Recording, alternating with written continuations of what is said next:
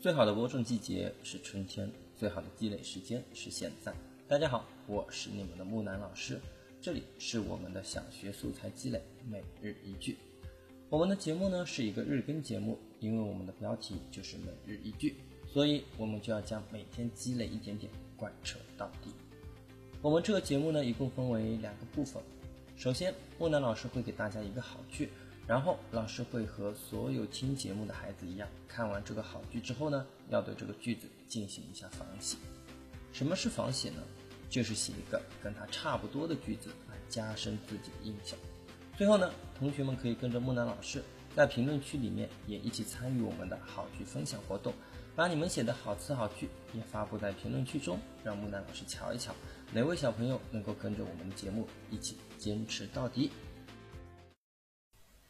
又到了我们每日一句的时候了，那么今天我们还是依旧描写春分，但是和昨天呢还是有一点区别的。今天这一句呢可能会更加的简单一些，是这样子的：和煦的春风悠悠的吹着，像有一只温柔的手在抚摸着我的头发和脸庞。好，这个句呢非常的简短啊，就 短短一行。但是呢，要写好，我觉得，嗯，呃，两年级还是有难度，三年级应该没大问题啊。呃，它是描写春天的这个和煦的这个风的啊，可以用来写在这个春天这个季节的时候，也可以用来写在春天里发生的这个事情的时候，我们都可以运用这样的一个描写春风的这个好句啊。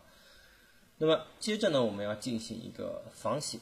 那么木南老师今天仿写的是什么呢？是写。凉风，啊，就是比较凉爽的这一份啊。来，我们来看一下。夜晚的凉风轻轻吹着，像是一位温柔的姑娘在我耳边说着故事，唱着歌谣。啊，很简单的吧？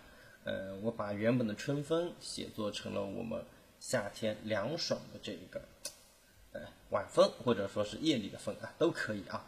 呃，而且使用的范围呢也比较的广。啊，那么好，木兰老师今天已经完成了我的仿写了。那么接着就来看我们的孩子们啊，同样这是我们今天的作业，大家可以把仿写好的句子回复在我们的音频下方，呃，看看老师和你们谁写的更棒。